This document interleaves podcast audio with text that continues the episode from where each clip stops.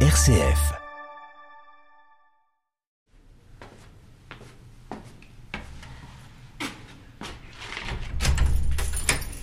Ça m'arrive de venir au monument dans la nuit, et c'est vrai que quand il y a, beaucoup- quand il y a du silence, dans le silence, on, on trouve euh, beaucoup de choses. Ah, je, je- je sens que je vis un souvenir de toute une vie. Je m'en rappellerai euh, toujours, je crois, de ce moment-là. Euh, perché face à Paris, et puis au-dessus de ce monument euh, complètement extraordinaire.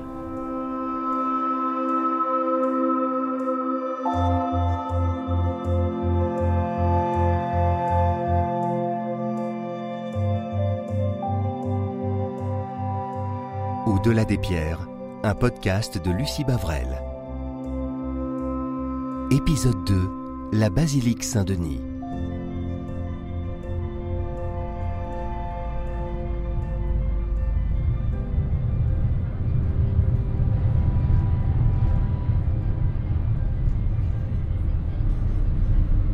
Basilique de Saint-Denis.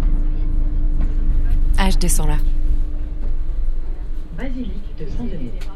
L'ambiance est totalement glaciale, on est au mois de décembre et la neige vient tout juste de tomber.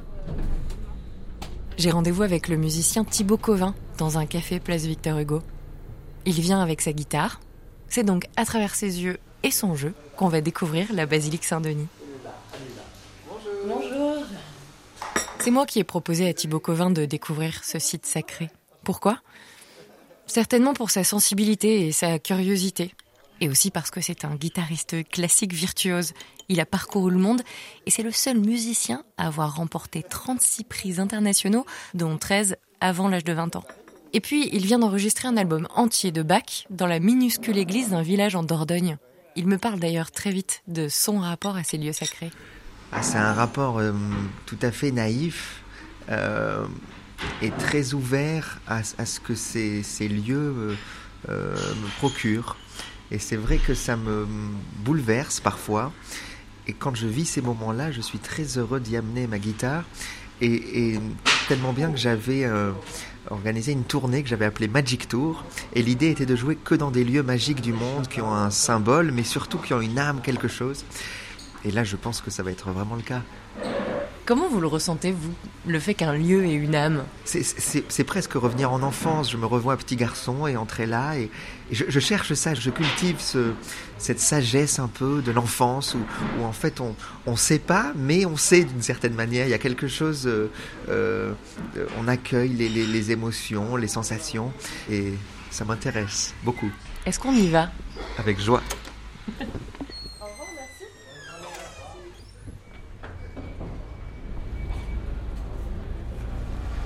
C'est moi.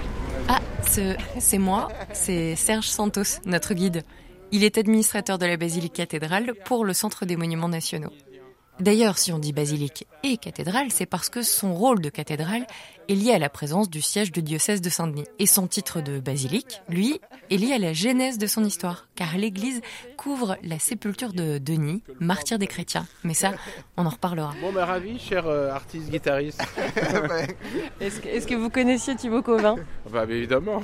Non, pour être honnête, non.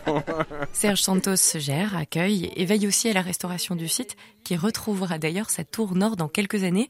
Mais les travaux ont déjà commencé, ça ne va pas vous échapper. En gros, c'est un gâteau divisé en trois parties verticales. Bon, et il y a une partie du gâteau de droite qui est plus élevée que les autres parties parce que il y a une tour. Il y a une tour qui monte à 55 mètres. Mais avant 1846, il y a la partie gauche du gâteau. Il y avait la même tour, mais qui était surmontée d'une flèche à 90 mètres. Donc, cette partie du gâteau à gauche a été démontée par Viollet-le-Duc en 1846 pour des tas de raisons, mais aussi parce que la flèche avait été touchée par la foudre, mal reconstruite, machin truc, et trop abîmée. Et donc, son projet, c'était de refaire la façade, mais il n'a jamais pu le faire. Et là, début 2024, mi-2024, la tour va être reconstruite. Donc c'est un remontage de cette tour et de la flèche à 90 mètres. Et, la- et la première pierre a été posée en quelle année? Alors en fait, euh, l'histoire c'est qu'il y a un monsieur qui est venu ici avec sa tête sous le bras, qui s'appelait Denis. vers 250-290 tons. Donc il a été enterré ici, et sur sa tombe, on a fait une première église au 4e, 5e siècle. En fait, euh, la question c'est mais pourquoi diable? Puisque les rois se sont fait enterrer ici, vous savez. Je sais. Bah oui. Diable, pourquoi les rois et les reines se sont fait enterrer à Saint-Denis? Eh bien oui, pourquoi? Pour être enterré auprès des reliques de Saint-Denis, considéré comme le premier évêque de Paris. Son tombeau fut rapidement l'objet d'un culte, car être enterré à ses côtés garantirait le paradis. Dagobert a d'ailleurs été le premier roi des Francs à y être inhumé. Sachant ça, on peut maintenant rentrer.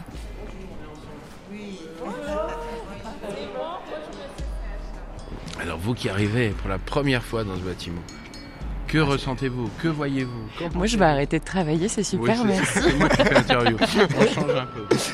Ah, c'est c'est incroyable, c'est incroyable. Ah, ça en impose terriblement, c'est très très impressionnant. Et puis c'est vrai que ces vitraux euh, en ombre, en haut, je crois que c'est la première fois que je vois une telle euh, richesse de, de vitraux et donc de lumière.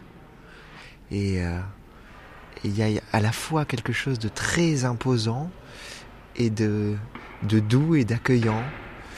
Je crois que la lumière ici doit être euh, vraiment unique. Jusqu'au XVIIIe siècle, on l'a surnommée la Lucerna, la lanterne de Saint-Denis. Ah, voilà. Et c'est vrai que c'est une des particularités de ce lieu, c'est-à-dire d'avoir euh, une surface vitrée très importante. Pour, les, pour le public et pas pour les gens qui, nous, qui vont nous écouter peut-être, euh, J'espère. on va dire qu'il y a 10 10 un immeuble de 10 étages qui rentre à l'intérieur, Ah oui. pour se donner un peu une, une idée. Et moi, j'ai un petit truc avec le son, hein, vous l'aurez remarqué. Je- et je me demandais, est-ce qu'il y a un son ici, quand on est dans ce lieu-là, vous, Serge, qui, qui vous marque particulièrement? Il y a le silence dans ce monument déjà, hein. ça c'est un son. C'est un son, silence, ouais. hein. Mais euh, en fait, euh, on entend toujours des bruits. C'est-à-dire que euh, ce monument, il est euh, à la fois, il est dans la ville on rentre, il y a quand même beaucoup de silence, mais on entend toujours les choses un peu, un peu de la ville. Donc là, aujourd'hui, à un moment où on parle, on entend un peu le bruit des travaux. Il y a une porte qui claque, il y a un, guide qui fait, euh, euh, pour donner l'idée que le monument a une grande hauteur, se met d'un seul coup à, à parler plus fort. Et donc on a l'écho, on a 5 secondes d'écho par exemple, vous voyez Euh, Mais du coup, je serais curieux de, de jouer quelques notes de guitare à un moment pour voir euh, quel est le son euh, euh, musical. Ça va arriver.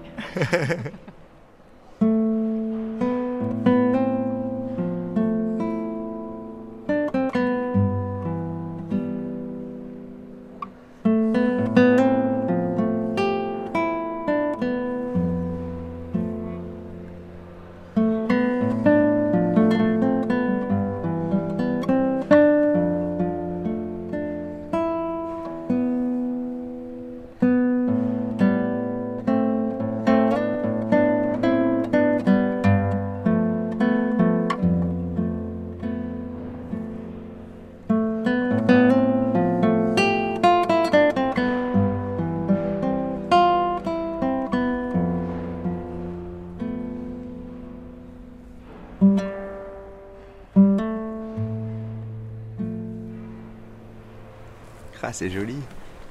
Ça me plaît. Ça me plaît le son d'ici.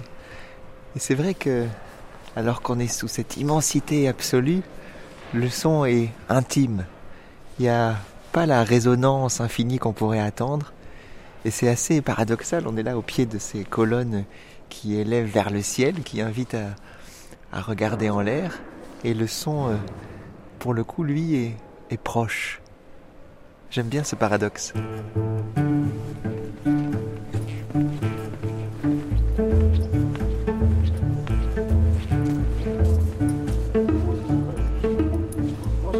Bonjour. Bonjour. On passe. Voilà. Et on passe devant les gisants, ces sculptures de rois et de reines inondées par la lumière qui traverse les roses. Ici, il y en a près de 70, en pierre ou en marbre, avec à leurs pieds des lions, symbole de la résurrection. On passe aussi devant le tombeau de François Ier et de Claude de France.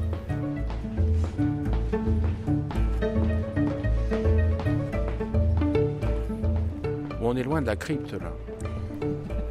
Mais il suffit de se retourner, non? Voilà. Et on peut descendre. On passe aussi devant le chœur de Louis XIV et on remonte les siècles jusqu'à la crypte.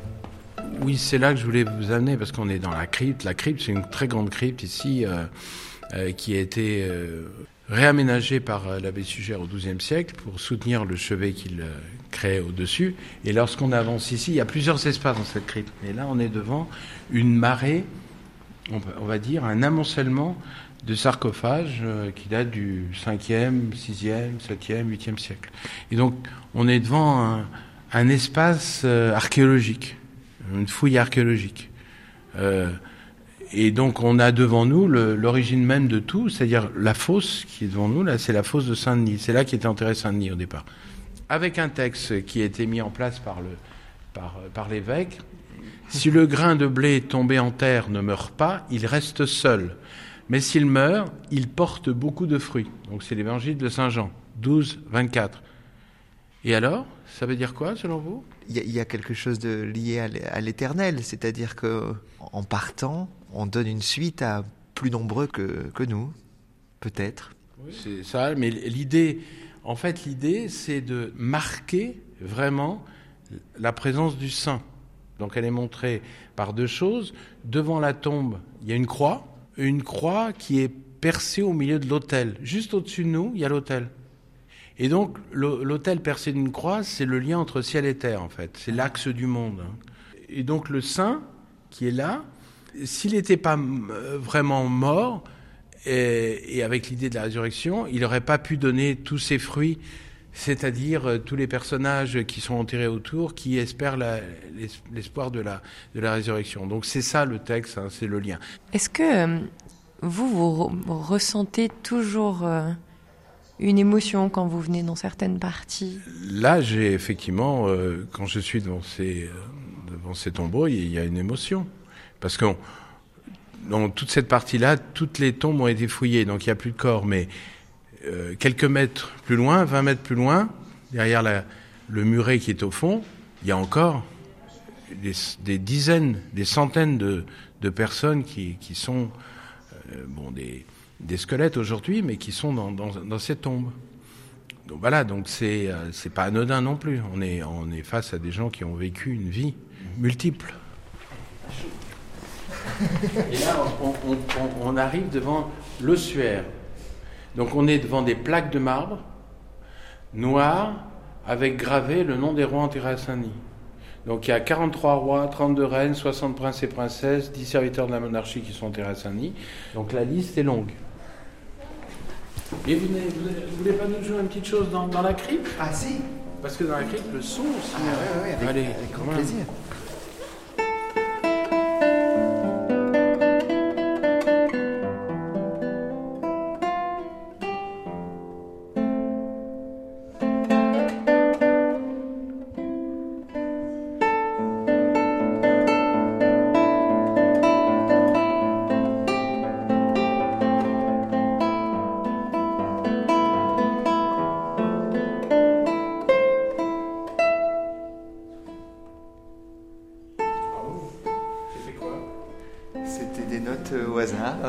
Par le moment. Et, et c'est vrai que le, le son est enveloppant, euh, un peu comme la lumière d'ici, je trouve.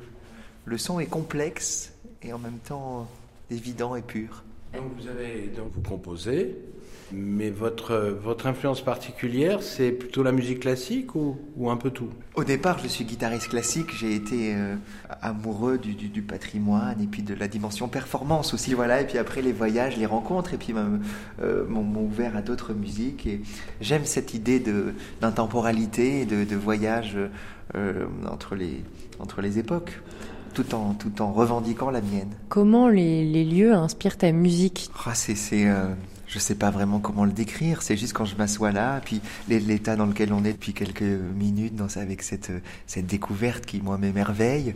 Après, je, je réfléchis plus. J'aime bien cette idée d'avoir, même en concert, c'est tout à fait ça ma philosophie, c'est de, préparer les partitions au maximum, de les connaître sur le bout des doigts, de les, maîtriser, d'avoir une approche très savante et très technique, mais à l'instant où j'entre en scène, essayer de tout oublier et de, de chercher l'instant et la poésie du moment. Et nous, la poésie, on va maintenant la chercher plus haut, au pied de la rose du transept sud.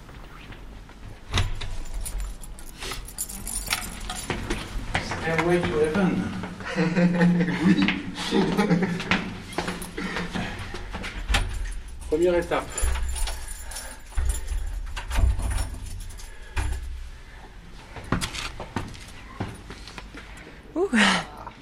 Non mais on est Essoufflé dans un espace un peu magique là. Parce que moi qui monte pas très souvent, honnêtement c'est toujours très prenant. Et vous qui montez pour la première fois, j'imagine. C'est-à-dire que devant nous, on a l'immense rose. On est au pied de la rose sud et devant nous, on a l'immense rose nord. Et puis toute la galerie des rois de la nef.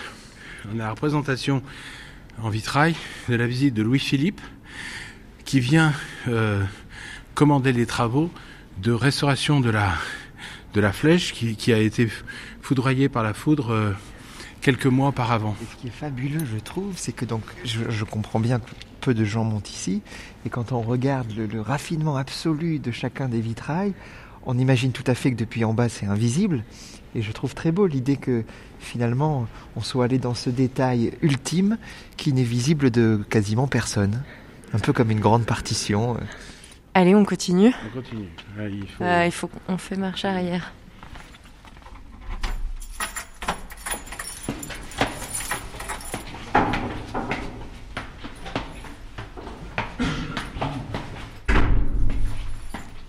Et maintenant, nous allons rentrer dans le comble, c'est-à-dire sous le toit de la basilique. Ah, carrément par là Oh, la porte secrète Oh là là là Donc là. là, on rentre dans le comble, c'est-à-dire sous le toit. C'est pas un comble avec une architecture en, en- en bois. Donc, euh, c'est pas la forêt de Notre-Dame ici, c'est une forêt en métal. Nous rentrons. Attention, peut-être, parce que ça. Ah oui, oh là là. L'entrée magique. C'est un espace assez magique aussi, Complètement. que personne ne voit jamais. Ah oui. Quel privilège fabuleux. Là, avançons. On est à quelle hauteur là à peu près? Ben là, on est à 30 mètres. Et il faut ajouter euh, quelques mètres pour la hauteur du toit. Et euh, le, toutes ces voûtes sont percées de trous qui permettaient euh, à l'époque de faire descendre des lustres. Et donc, euh, ces trous sont fermés par des bouchons. Si je retire le bouchon, vous allez voir le sol en dessous. On voit là les chaises en fait euh, de la nef. Ah oui Ah c'est dingue Et jouer ici, euh, Thibaut, c'est c'est envisageable ou pas du tout? J'allais le proposer. hein. On peut jouer Là, partout Là, Ah, vous avez le siège. C'est merveilleux. Ah, c'est merveilleux.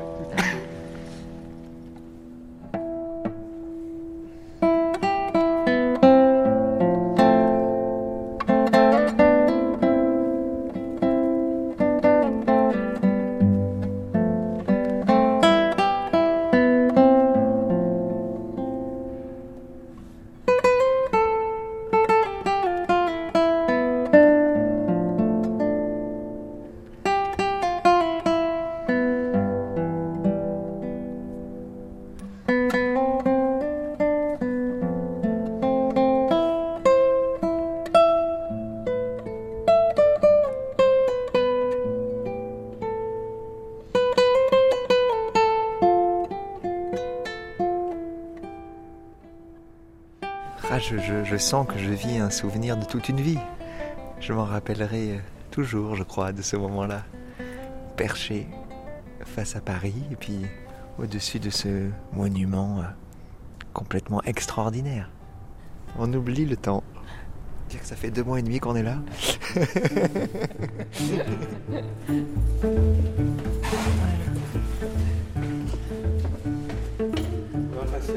là. On entame une grande traversée sur les toits de la cathédrale pour rejoindre la tour sud. Un parcours étroit, semé de neige, Voilà, donc nouvelle ascension. Oh, mais c'est de l'alpinisme. et de marche. Alors vous m'aviez pas posé la question. Une des questions traditionnelles, c'est combien y a-t-il de marches Je la pose pas cette question, mais vous pouvez répondre à cette absence de questions. D'une certaine manière, ça m'étonne. Parce qu'on me la pose souvent et ça m'agace un peu, donc je suis content que vous ne l'ayez pas posée. Mais du coup, ça me gêne qu'on ne me la pose pas. du coup, Et vous comme je vois le numéro inscrit ici, je vous laisse le lire. D'accord. Voilà. Ah, on en est à la 190e marche, c'est ça? Attention à vos têtes, hein, c'est très bas là. Alors, étape 1, le bourdon. Ah ouais. Ok, donc on est euh, sous la cloche. Voilà, nous sommes sous, la le cloche, bourdon. qui s'appelle donc Louise, qui est maintenant un système électrique pour la faire sonner, mais euh, on peut encore la faire sonner au pied. Vous voyez, il y a quatre espaces pour euh, de part et d'autre du de la cloche, donc il, il faut appuyer avec ses pieds sur ces morceaux de bois pour faire bouger le, le, le battant. Alors il est 13h08, on n'est pas un peu en retard, on aurait pu la sonner à 1h, et on va la sonner à 1h09. Cette cloche immense qui fait peut-être 2 mètres de diamètre, 3 mètres de diamètre. qui est énorme, qui pèse 9 tonnes, 1 tonne et demie, 9 tonnes.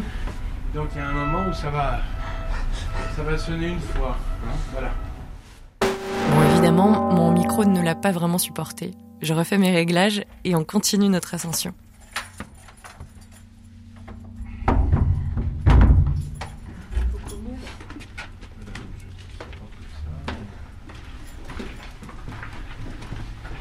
Vous allez même voir des, des oisillons Ah, vivants.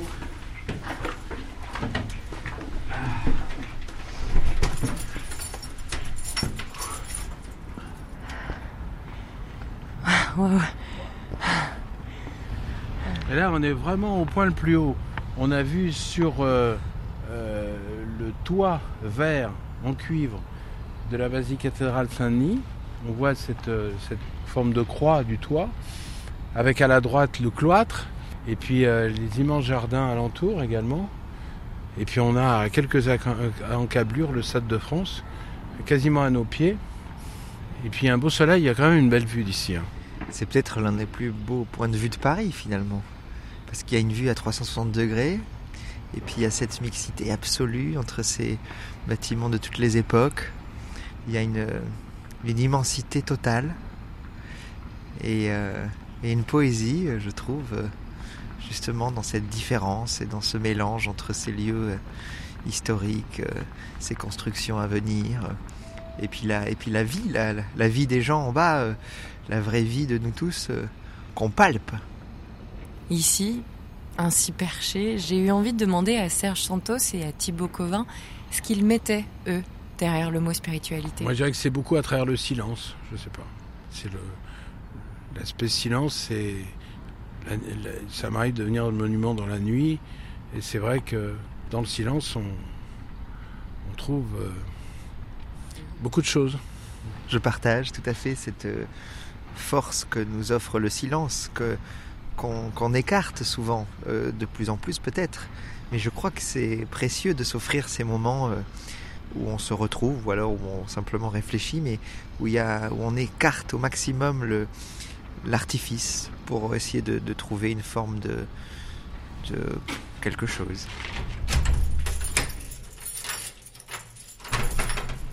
La spiritualité qui passe par le silence, certes, mais par la musique aussi. Celle de Thibaut Covin et de Bach. Bah, du coup, je peux jouer là. Hein Ah ouais. Je peux vous jouer un morceau de une musique de Bach. Avec grand plaisir.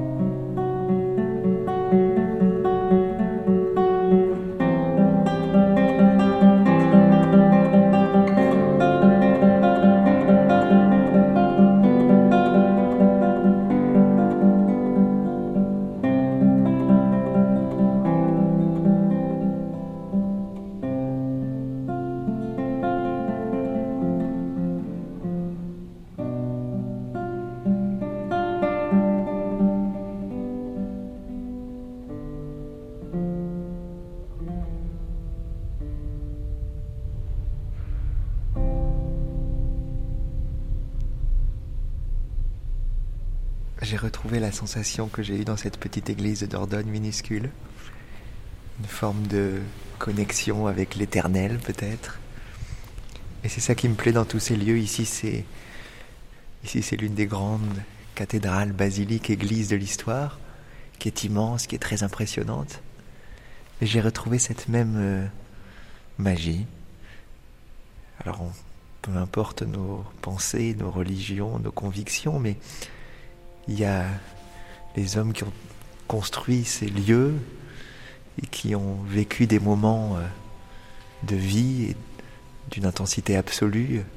Je pense qu'on le, cueille quand on entre et alors ça connecte à une forme d'humanité absolue et d'éternel peut-être.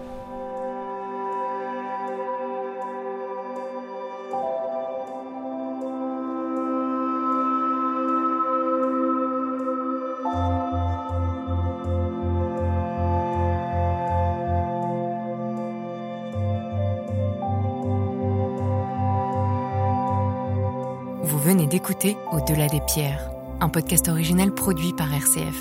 Pour découvrir les secrets d'autres trésors du patrimoine sacré, rendez-vous sur le site rcf.fr ou sur vos plateformes de podcast préférées. N'hésitez pas à faire connaître le podcast autour de vous en le commentant, le partageant ou en laissant un avis sur les plateformes. Et puis, il y a aussi les autres podcasts RCF. L'art, une affaire d'homme, le podcast sur les femmes dans la peinture, Marche ou rêve, le podcast des personnalités transformées par la marche, ou Quand je serai grand, les histoires fabuleuses des grands explorateurs. Bonne écoute et à bientôt pour un nouveau voyage au-delà des pierres.